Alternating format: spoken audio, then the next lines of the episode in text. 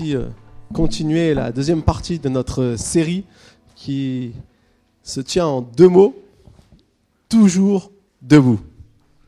Dis à ton voisin, toujours debout. Vous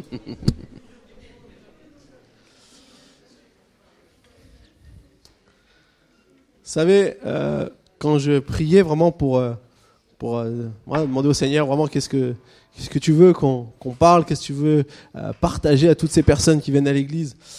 Euh, vraiment, j'ai, senti que une fois qu'on a expérimenté la magnifique grâce de Dieu et tout ce qu'il fait dans nos vies, ensuite, il y a toujours ce chemin, vous savez, euh, de, de, de vie où semaine après semaine, jour après jour, on vit des combats, on vit des luttes, on vit des difficultés. Et ça peut nous arriver de tomber. Chacun d'entre nous pourrait citer plusieurs moments où, au sein de notre parcours, nous sommes tombés. Mais ce qui est bien avec Dieu, c'est que même si dans ce parcours qu'on a commencé, qu'on est avec Dieu, on veut vivre avec Dieu, euh, qu'il y, y a des situations qui permettent qu'on chute, il y a toujours Dieu qui est là pour prendre notre main et nous relever. Parce que ce qu'il veut, c'est qu'on soit toujours debout. Et la Bible dit même qu'un jour, on sera définitivement debout. on n'aura plus besoin de tomber, puisque la souffrance, puisque la douleur, puisque les larmes, toutes ces choses cesseront. Et nous, on croit dans ce que Dieu est capable de faire. Même si notre monde, lorsqu'on le regarde aujourd'hui, on peut dire, waouh, il y a vraiment beaucoup de travail pour que un jour il n'y ait plus de souffrance, plus de douleur. Mais nous croyons dans ce que Dieu est capable de faire. Et la semaine dernière, donc, euh, on a vu un, un, un, message important. Vous savez, pour nous relever, même si Dieu nous tend la main, si vous voulez relever quelqu'un qui est par terre, s'il n'y a que lui, s'il n'y a que vous qui faites un effort, ça sera difficile de le relever. à moins d'être un gros costaud. Mais si là, vous tendez la main et vous aidez quelqu'un à se relever et que lui fait un effort en même temps, ça va beaucoup plus vite. Et je crois que c'est important de comprendre que lorsque Dieu est là pour nous relever, Dieu est là pour faire tout, pour nous, nous, nous, nous aider à avancer nouveau dans la vie, il y a toujours une part qui revient à nous-mêmes. Et la semaine dernière, le message qu'on a vu, c'était que Dieu voulait changer notre mentalité. Pas qu'il veut faire de nous des robots, mais qu'il veut changer notre manière de penser, notre manière de juger et notre manière d'agir.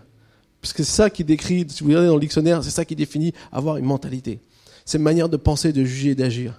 Et Dieu nous donne des armes puissantes dans la Bible pour briser tous les raisonnements qui sont contre lui et pour que nous puissions réfléchir et voir comment Dieu veut nous amener à voir les choses. Et quand on, quand on, s'investit dans ce chemin, je peux vous garantir, vous allez plus être le même homme ou la même femme.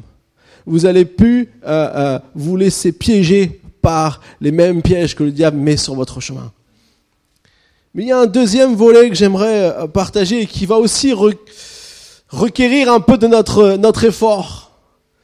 Et ce matin, le, le titre de mon message, c'est le choix de pardonner. Le choix de pardonner. Et c'est difficile parfois d'imaginer de pardonner. Surtout, quand on a vécu des choses très difficiles. Quand on a fait face à des situations qui nous ont tellement blessés, tellement heurtés, que parfois c'est presque impossible de pardonner. Alors ce matin, je vous pose une petite question. Vous pouvez la, la, poser euh, dans votre cœur. je ne vais pas vous la faire poser à votre voisin parce qu'il va, il va être gêné. As-tu besoin de faire le choix de pardonner? Ah, il y en a qui ont un peu d'audace et qui posent quand même la question à leur voisin. même si parfois on est dans des situations difficiles, pardonner souvent c'est la meilleure chose. Et pour ça, je vais prendre un petit passage de la Bible dans Matthieu 18 qui nous parle de pardonner. Matthieu 18, verset 23.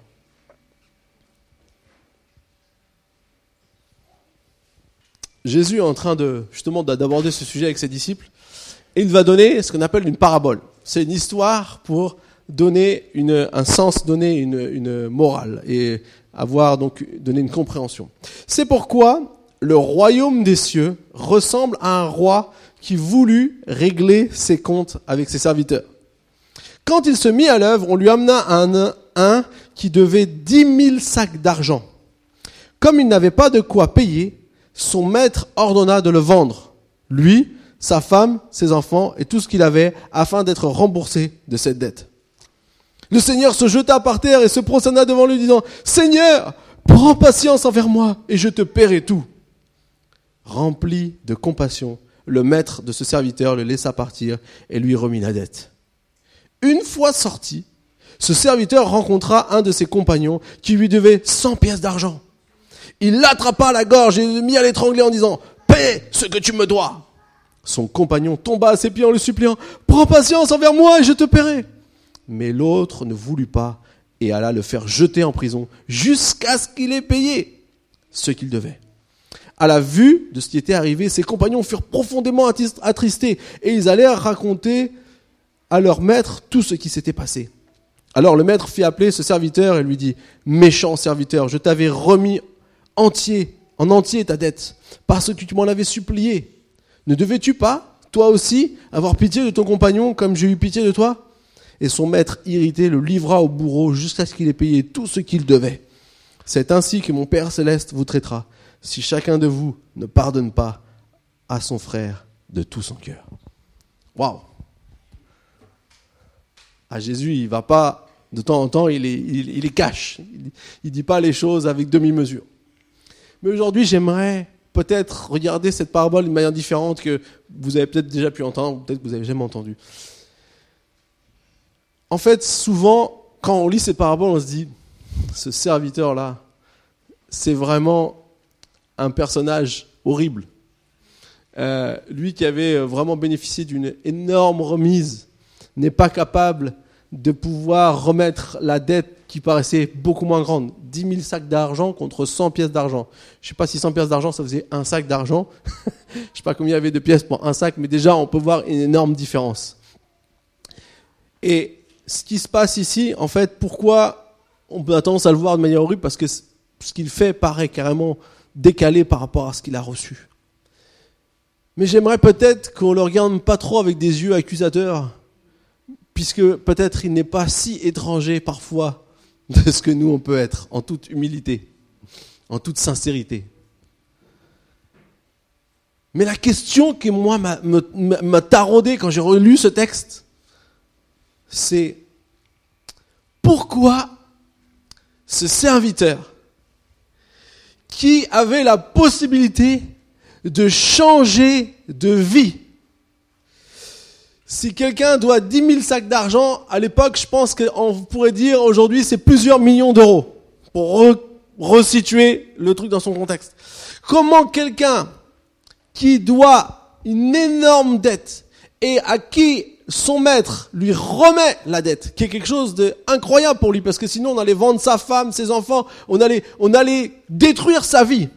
Comment cet homme qui à qui euh, euh, euh, le maître est prêt à, remettre sa dette, va en fait pas être capable de pouvoir lui-même prendre ce nouveau chemin et de la même manière remettre la tête à, à, cet homme. Pourquoi, au moment où sa vie pouvait changer, il n'a pas agi dans le sens qui aurait permis que sa vie puisse être complètement différente?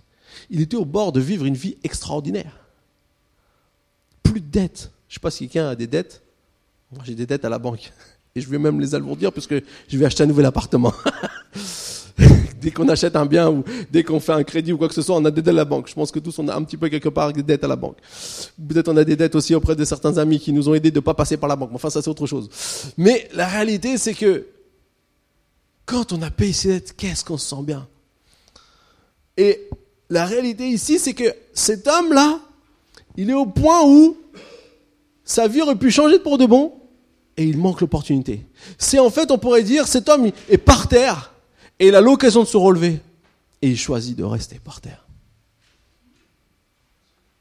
Alors j'aimerais qu'on puisse regarder à deux, trois comportements qu'il a eus qui peut-être peuvent nous expliquer aussi à nous ou nous montrer aussi à nous des similitudes qu'on peut peut-être retrouver. Premièrement, comprenons bien qu'ici, au-delà de la dette, on parle du fait de pardonner.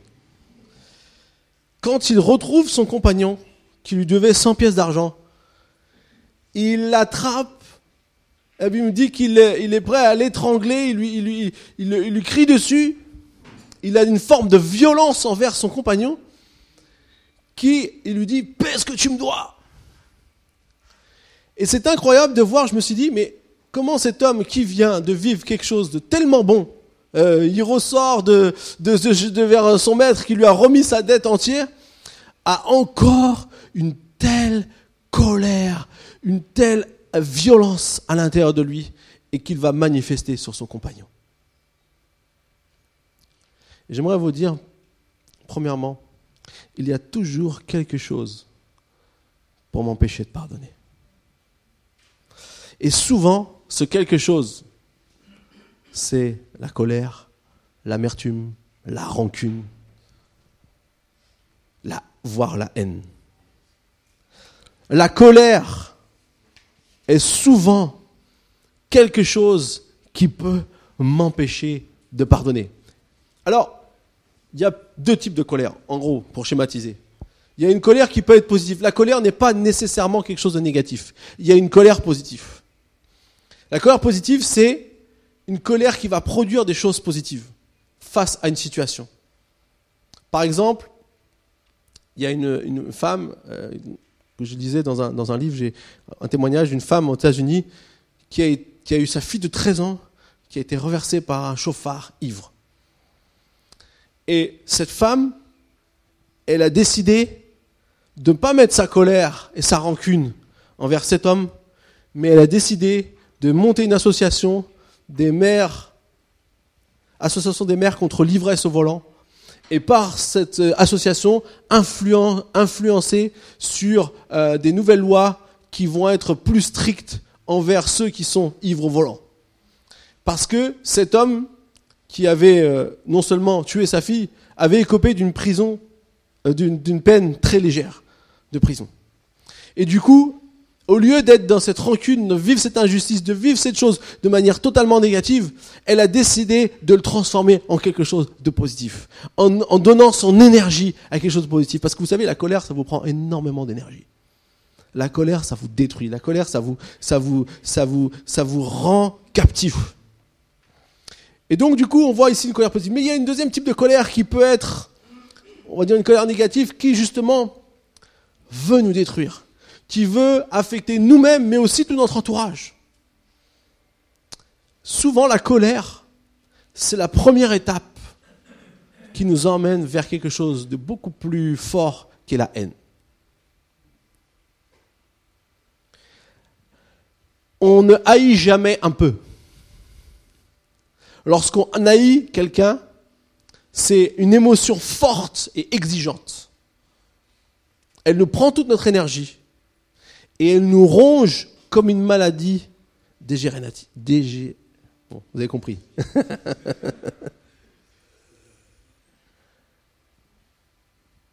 une, une, quelqu'un qui est rempli de colère à l'intérieur de lui, il va souvent devenir amer, malveillant, blessant et méchant avec son entourage. Et parfois, cette colère s'est tellement installée qu'on sait qu'on n'a même plus tellement conscience qu'elle est là. Elle fait partie de notre vie. Elle fait partie de notre manière d'être. Il y a même des gens qui disent, bah, moi je suis comme ça. Mais chaque colère a quelque part une racine. Chaque, colère a quelque part quelque chose. Alors ça peut être parce que il y a eu de l'abus, il y a un besoin insatisfait, il y a peut-être un besoin de correction aussi. Ou peut-être parce qu'on est perfectionniste. on peut être aussi colérique si on est perfectionniste.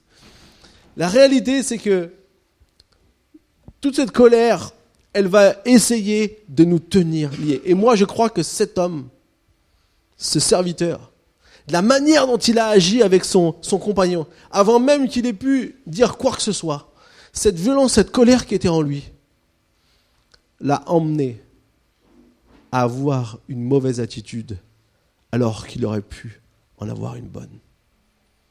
Et je sais, et je dis de tout mon cœur, et je ne fais pas de jugement envers personne, mais j'aimerais vraiment vous partager de la part du Seigneur, de tout mon cœur ce matin.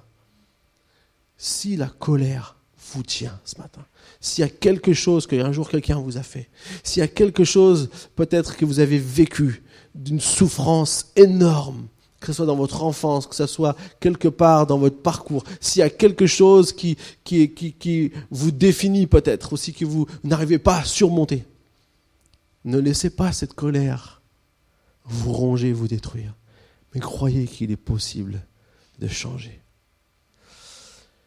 J'aimerais raconter une histoire. Il y avait un, une, rencontre d'hommes dans une église aux États-Unis. Et puis, euh, il y avait euh, tout un peu une cérémonie aussi au départ pour euh, remercier certains des ex-marines qui avaient servi. Donc, ils avaient, ils avaient leur habit, vous savez, de, de, de soldats. Et puis, donc, ils voulaient aussi honorer un peu ces hommes parce que c'était une réunion d'hommes. Et puis, ils, ils, ont, fait tout un, côté cérémonial. Et puis après, il y a eu un message justement sur la colère. Et puis, il y en avait un qui avait plein, plein de, vous savez, les, soldats ont des médailles partout sur la poche. Ils ont des, vêtements et on reconnaît tout ça. Et euh, à la fin, quand euh, le pasteur a fini de prêcher, la fin d'appel, et cet homme avec toutes ses médailles s'est avancé. Il était en pleurs. Et il tombé dans les bras de son fils en pleurs.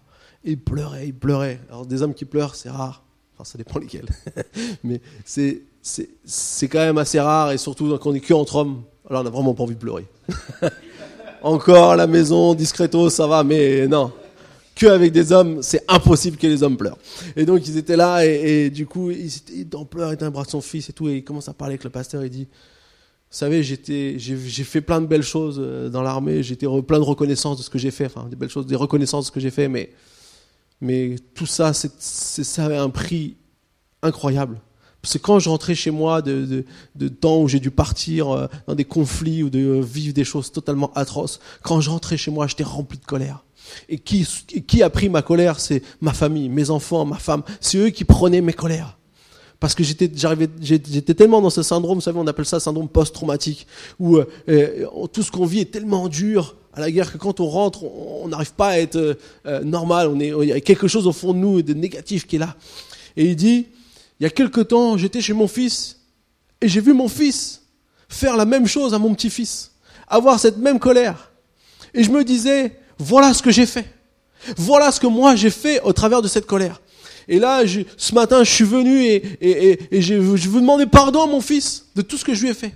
Parce que, vous savez, la colère, la seule chose, le seul remède pour la colère, c'est le pardonner c'est de, de, demander pardon, c'est de, venir et de, briser ce cycle négatif. Et vous savez ce qui s'est passé d'incroyable à ce moment-là? Le petit-fils qui était présent aussi à la réunion pour hommes, quand il a vu son père et son grand-père s'entrelacer, il a couru et il est venu avec eux, il a commencé à pleurer avec eux. Et il y avait une onction, il a dit, et il a dit au pasteur, on va briser le cycle de la colère. On va briser le cycle de la colère. Et moi, j'aimerais te dire aujourd'hui, c'est possible de briser le cycle de la colère. C'est possible de sortir de ce qui veut te tenir enchaîné, envoyé avec une rancune, une amertume, quelque chose qui sort de toi, qui veut, qui veut t'empêcher de vivre heureux, qui veut t'empêcher de pouvoir te réjouir, qui veut t'empêcher d'entrer dans la nouvelle vie, qui veut te laisser par terre alors que Dieu veut te tendre la main pour te relever. Et ce matin, tu as besoin, peut-être, de faire ce pas. J'aimerais t'encourager de tout mon cœur ne reste pas dans la colère. Ne reste pas dans ces, dans ces choses qui veulent te détruire. Et lorsqu'on revient à nos textes de Matthieu 18 avec ce, avec ce serviteur, à un moment donné, euh, au verset 29, on voit qu'une fois qu'il l'attrape et qu'il est prêt à l'étrangler, montrer cette colère, cette violence, eh bien, il va dire, mais prends patience. Je vais tout payer. Juste, donne-moi un peu de temps. Prends patience. Et au moment euh, où il dit ça, au verset 30, il nous a dit, mais il ne voulut pas. Et il l'a fait mettre en prison. Et la deuxième chose que j'aimerais vous dire ce matin, que j'aimerais vous proposer de réfléchir, parce que je suis loin de vous donner des conseils ce matin, juste là pour vous apporter des regards, c'est qui tu décides d'écouter. C'est très important. La colère peut être là. Parfois, c'est une injustice. Si on été abusé, si on été trompé, si on été trahi, si on a été euh, violenté, si on a été... Cette colère, elle n'est pas illégitime. Elle est néfaste, mais elle n'est pas illégitime. Elle veut te détruire, mais elle n'est pas illégitime. On comprend. Il n'y a pas de jugement sur toi. Mais à un moment donné, À un moment donné, il y a une décision qu'on doit prendre. Il y a quelque chose qu'on doit choisir. Qui est-ce que je vais écouter? Est-ce que je vais m'écouter moi et tout ce que je ressens? Ou est-ce que je vais peut-être décider d'écouter quelqu'un d'autre qui pourrait être Dieu, par exemple? Et sa solution est ce qu'il a à nous dire. Le blocage pour faire le choix de pardonner ne réside pas dans le mal qui t'a été fait, mais dans, ce que tu, dans qui tu choisis d'écouter. Vous savez, la plus grande bataille qu'on a tous à vaincre dans notre vie, elle n'est pas contre quelqu'un, elle n'est pas dans une circonstance particulière, elle est contre nous-mêmes. Ta plus grande bataille, c'est te battre contre toi-même. Parce que c'est ma capacité à gérer mes émotions qui va me permettre de pouvoir vivre un chemin qui fait du bien, qui, est bon, qui, donne envie de vivre. On a envie, tous envie de vivre. On a envie de vivre à, croquer la vie à plein dents. Hein. On n'a pas envie de, vivre à demi-mesure. On n'a pas envie de vivre avec des problèmes. On n'a pas envie de vivre avec des, des, choses négatives. Mais souvent, notre plus grande bataille, elle est avec nous-mêmes. Et la plupart du temps, dont je suis le premier euh, utilisateur, on, a facilement à mettre la faute sur les autres. Au lieu de regarder peut-être euh, chez moi.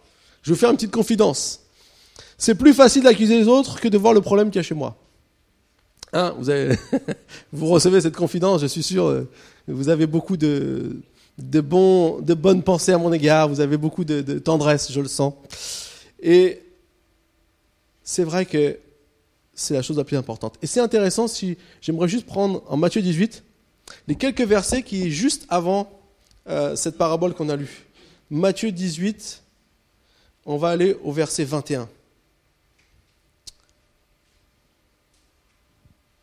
Alors Pierre s'approcha de Jésus. Pierre, il aime bien parler. Et il dit, Seigneur, Combien de fois pardonnerai-je à mon frère lorsqu'il aura péché contre moi? Est-ce que ce sera jusqu'à sept fois? Jésus lui dit, je ne te dis pas jusqu'à sept fois, mais jusqu'à 70 fois sept fois. Et pour tous qui ne savent pas, ça fait 490 fois. Amen.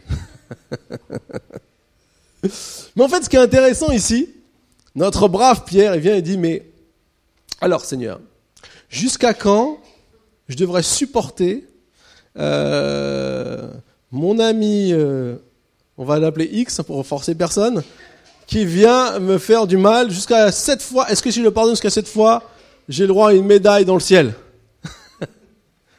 Et là, Jésus, il ruine tout, puisqu'il lui dit non. Il a repris le chiffre 7, mais il a mis une puissance. il a mis, euh, c'est euh, jusqu'à 70 fois 7 fois, 490 fois. Waouh. En fait, Jésus, il est en train de dire à Pierre, c'est pas l'autre le problème. C'est pas combien de fois tu vas, tu vas accorder de la, grâce à quelqu'un, puis à un moment donné, ça sera terminé. C'est combien est-ce que tu es prêt, toi, à toujours te remettre en question, toi, et de décider de pardonner par rapport à ce que tu as vécu, par rapport à ce que tu as ressenti, par rapport à ce qui, se passe en toi. Je sais que ce n'est pas quelque chose de facile. Mais si on veut réussir à faire ce choix de pardonner, on doit décider nous-mêmes qui on a envie d'écouter. Dans le livre que j'ai aussi un peu étudié en, préparant ce, message, qui le livre de Joyce Meyer qui dit Rendez-vous service pardonné, je vous invite à le lire. Il y a une histoire incroyable d'un homme qui s'appelle Brooke Douglas, fils de pasteur. C'était un samedi soir, tout se passait bien à la maison, euh, papa était en train de préparer le message euh, pour dimanche. Euh, maman faisait à manger. Et lui, il avait 16 ans et sa sœur avait 13 ans. Et ils étaient là quand un homme est venu, il a sonné, il a demandé s'il pouvait utiliser le téléphone. Donc le, fils aîné l'a laissé rentrer. Et lorsqu'il est rentré, il y a un deuxième homme qui est arrivé avec une arme. Et ils ont licoté la famille, ils ont violé la petite sœur. Et, puis, euh, euh, ils ont, ils ont ensuite, ils sont, ils sont volé des choses et puis ils sont partis, ils ont tiré sur la famille et ils ont tué en fait le père, la mère, mais le frère et la sœur sont restés vivants.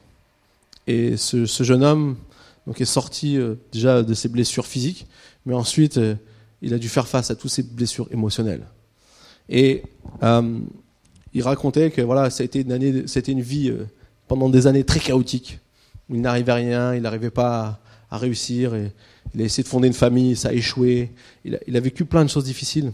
Et à un moment donné, il s'est repris, il a décidé de passer un diplôme, il a passé un diplôme, et il a fini même euh, en politique, et il est devenu gouverneur euh, de l'État d'Oklahoma, d'où il était origine. Et puis un jour, en, visitant, en visitant 15 années plus tard, c'était en 1979 que c'est passé, et en 1995, en visitant les prisons, il est arrivé et il a, vu que c'était là où était un des deux meurtriers de ses parents.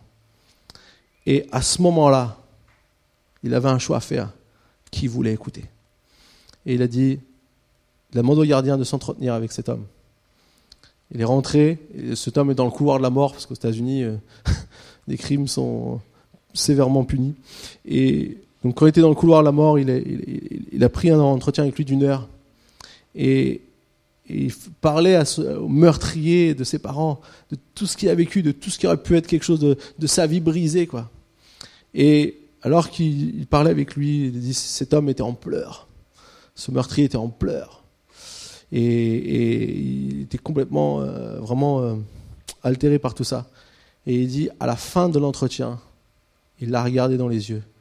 Il a dit, je te pardonne pour ce que tu as fait à ma famille. Il a dit, à ce moment-là, c'est comme s'il y a quelque chose, un poids qui est tombé de lui. C'est comme s'il a senti dans, dans ses mains des, des, des, frémissements, des choses qui sont parties.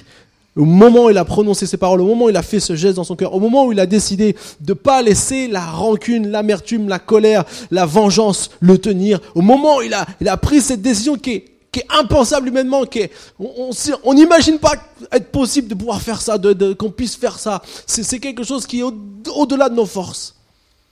Parce qu'il a choisi d'écouter Dieu qui parlait à son cœur. Parce qu'il a dit, ce que je retiens, c'est pas ce que ces hommes ont fait à mes parents, mais c'est à ce que mes parents m'avaient transmis. Et c'est grâce, en repensant à tout ce que ses parents lui avaient légué, cette foi, cet amour, tout ce qu'il avait reçu dans sa vie, qu'il a décidé de pardonner. Et le pardon a changé sa vie.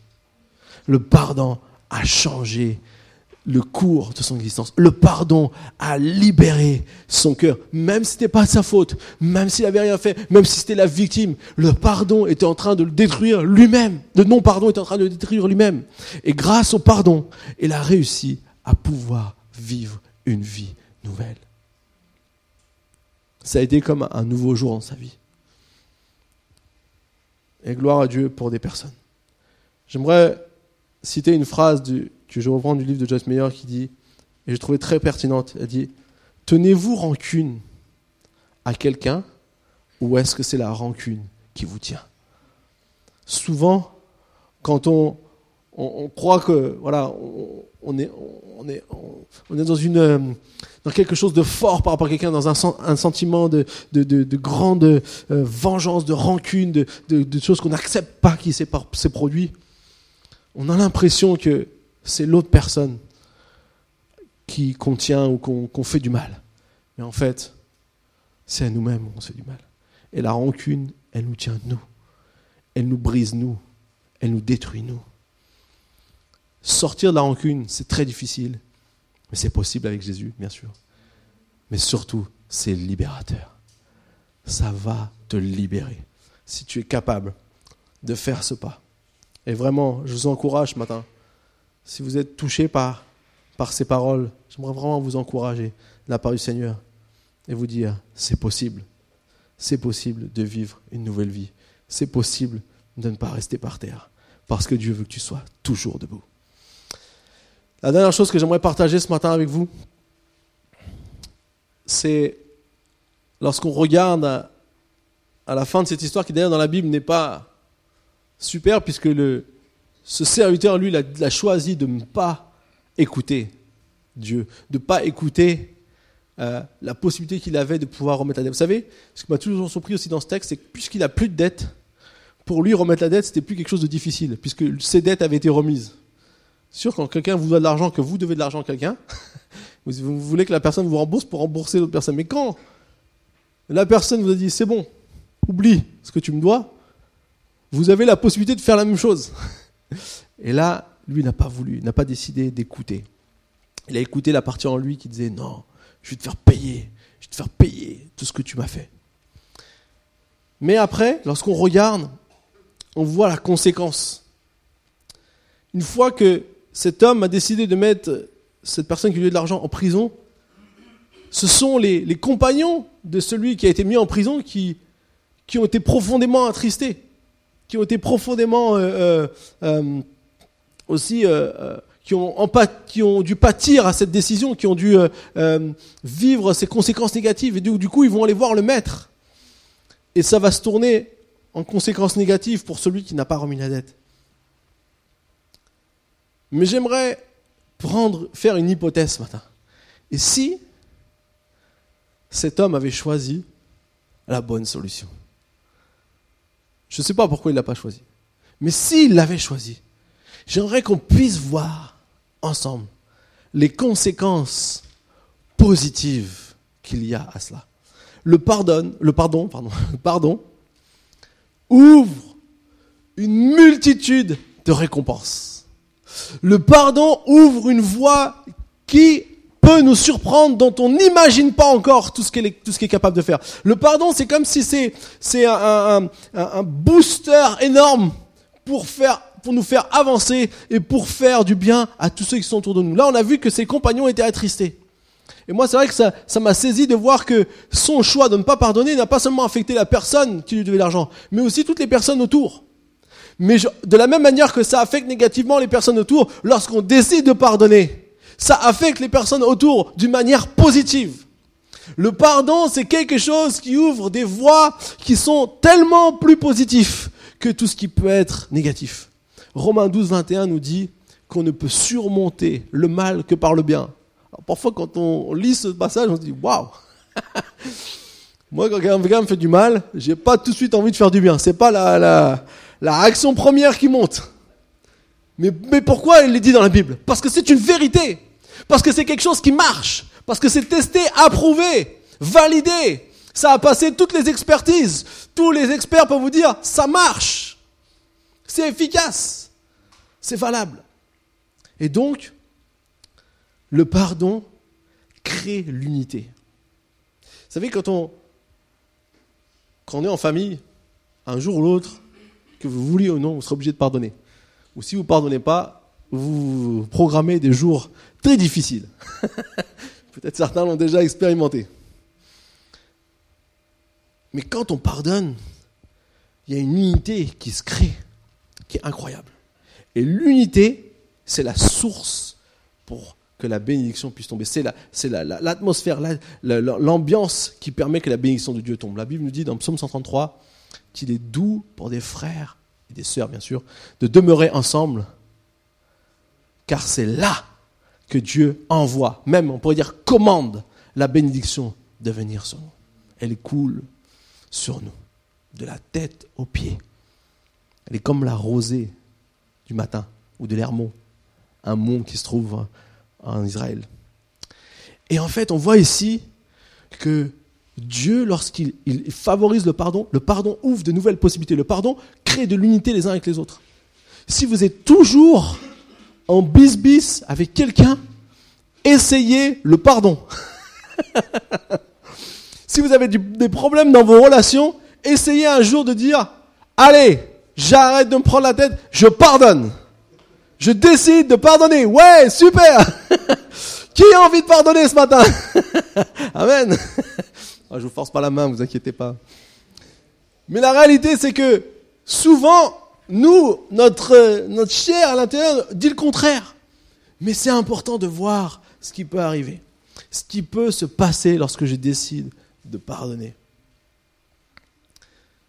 Vous savez, ce livre que vraiment je vous recommande, si vous, voulez vous le, procurer C'est le livre de Joyce Meyer. En fait, c'est une femme qui a vécu des choses horribles dans sa vie.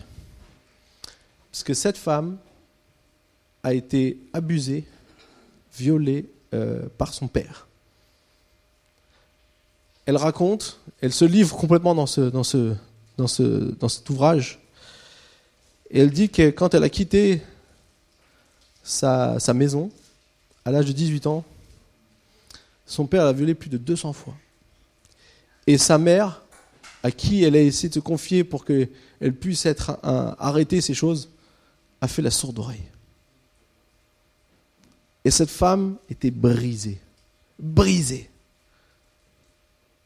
Comment ceux qui sont supposés être les plus bienveillants, les plus attentionnés, peuvent-ils être aussi durs? Grâce à l'amour de Dieu et à sa, son cœur, un jour elle a rencontré Dieu. Et elle est devenue chrétienne. Elle s'est mariée. Mais tout n'a pas disparu en un instant.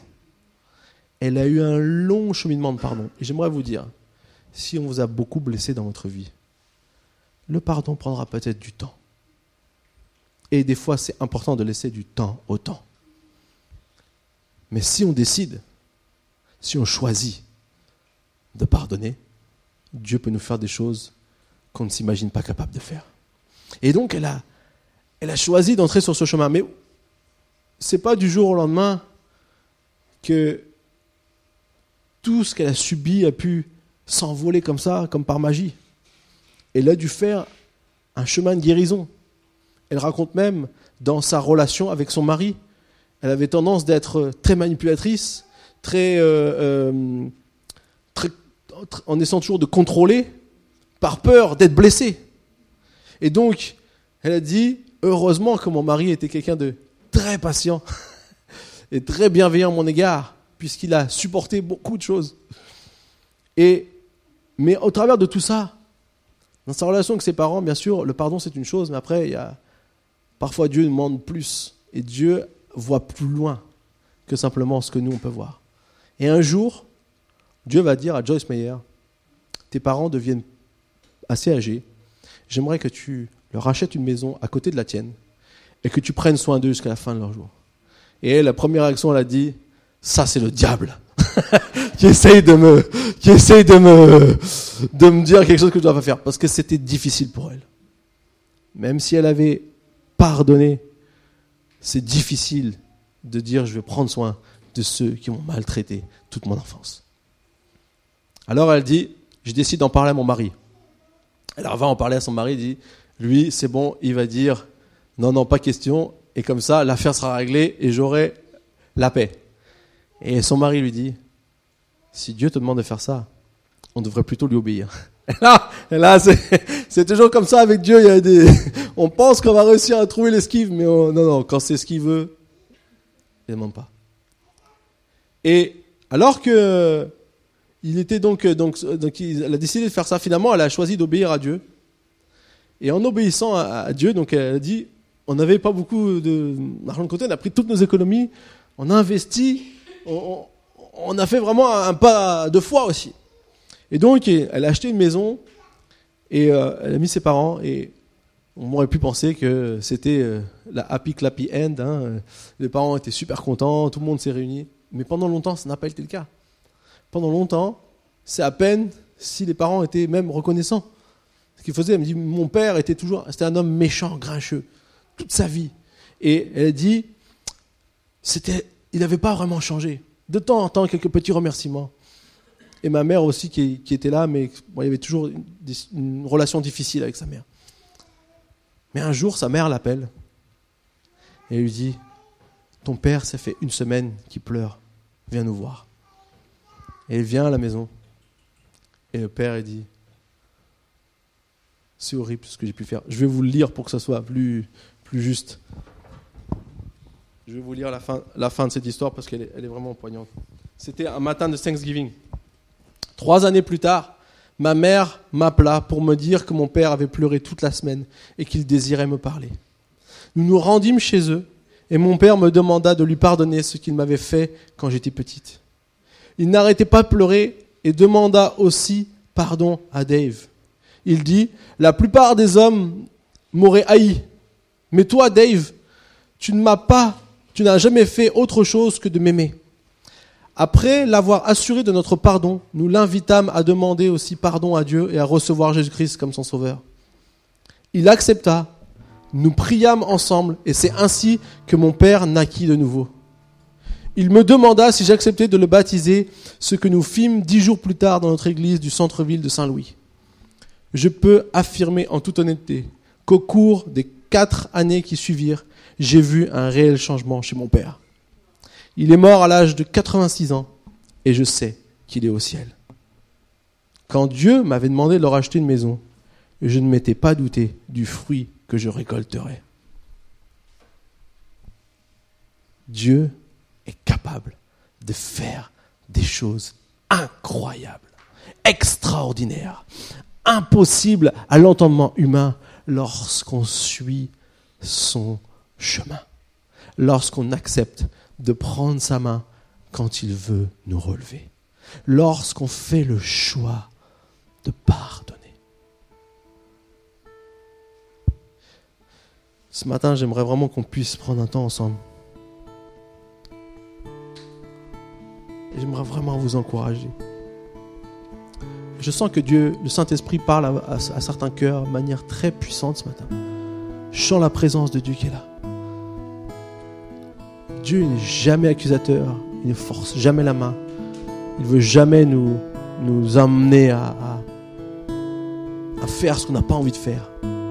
Il nous respecte, il nous aime, il veut le meilleur pour nous. Peut-être ce matin,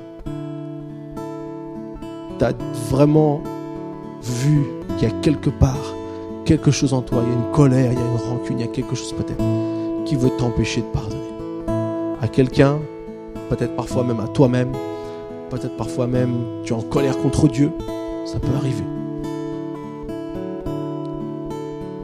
J'aimerais te dire ce matin, il y a une grâce qui est là pour te libérer. La seule chose que tu dois faire, ta part du job, c'est de décider de prendre la main de Jésus qui est tendu vers toi pour te relever, pour que tu sois toujours debout. La seule chose que tu as à faire, c'est décider. Oui, même si je me crois pas capable, même si pour moi c'est trop dur, c'est trop grand, c'est trop fort, je veux choisir. Je vais choisir ce matin de pardonner. Je vais choisir d'entrer dans ce processus de pardon. Je vais choisir peut-être de, de, de ne pas regarder à, ce qui pourrait être euh, difficile ou impossible ou où je me sens pas capable, mais je veux regarder aux, récompenses, aux bonnes choses, aux bénédictions qui peuvent venir au travers de, du pardon. Je veux regarder aux choses positives qui peuvent venir au travers du fait que je décide moi, je choisis moi de pardonner. Même si la personne est toujours quelque part dans une attitude négative, même si elle est toujours, c'est toujours très à vif ce qu'elle m'a fait. Ce matin, je décide, je choisis de pardonner. Ce matin, je ne veux pas me laisser ronger par la rancune, par la colère, par l'amertume, mais je veux expérimenter l'amour incroyable, la puissance surnaturelle de Dieu qui me permet de libérer, de pouvoir voir même mon pire ennemi me tomber dans les bras. Ça, c'est ce que Dieu est capable de faire. De voir une réconciliation divine dans mes relations avec ceux qui m'ont blessé, ceux qui m'ont fait du mal. Alors ce matin, si vraiment tu as dans ton cœur envie de pardonner, je te demanderai si tu veux juste lever ta main. Est-ce que j'aimerais prier pour toi? Oui. Oui. Est-ce qu'il y a encore quelqu'un? Oui. Oui, Dieu. Oui, Dieu. Est-ce qu'il y a encore quelqu'un ce matin?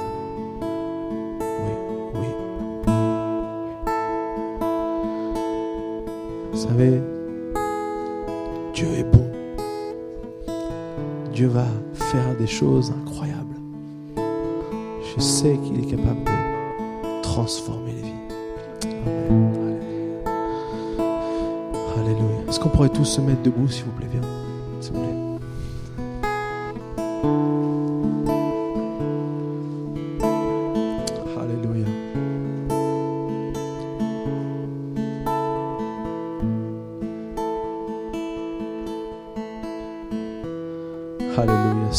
Jésus, je te demande, Seigneur, de, venir dans le cœur de ceux qui ont choisi de pardonner, qui ont choisi de, de briser le cycle de colère, de rancune. Comme cet homme qui a brisé le cycle de colère de génération en génération. Seigneur, parfois les, choses se transmettent. Seigneur, nous croyons que c'est possible de briser un cycle de colère. Merci parce que tu nous as pas donné quelque chose de faible, le pardon, mais tu nous as donné quelque chose de puissant, le pardon. Tu nous as donné quelque chose, pas qui nous rend faible, mais qui nous rend fort. Quelque chose qui nous permet de vivre une vie où on peut marcher la tête haute. Tu nous permets de vivre une vie qui permet de, de pouvoir expérimenter les bénédictions que tu as pour nous, Seigneur. Merci, Seigneur, parce que je veux prier pour toutes les personnes qui ont levé la main toutes les personnes qui, ont envie de pardonner, qui n'ont pas envie de rester dans le poids des difficultés, dans le poids de la rancune, de l'amertume, des blessures, qui n'ont pas envie de rester rongés par ces choses, mais qui ont choisi ce matin de pardonner, de libérer, de, de- d'être délivrés de ces choses négatives qui veulent les anéantir. Seigneur, merci Seigneur mon Dieu pour ta grâce. Merci Seigneur parce que tu nous aimes. Merci parce que tu nous as pardonné Seigneur. Tu as fait de nous ces hommes, ces femmes qui sont, qui peuvent marcher dignement, qui peuvent marcher la tête haute, qui peuvent marcher avec ce sentiment que oui, je suis pardonné. Je suis un enfant de Dieu. Je suis sauvé. Je suis libéré. Alléluia. Seigneur, Saint-Esprit, touche les cœurs maintenant. Souffle. Souffle, Seigneur.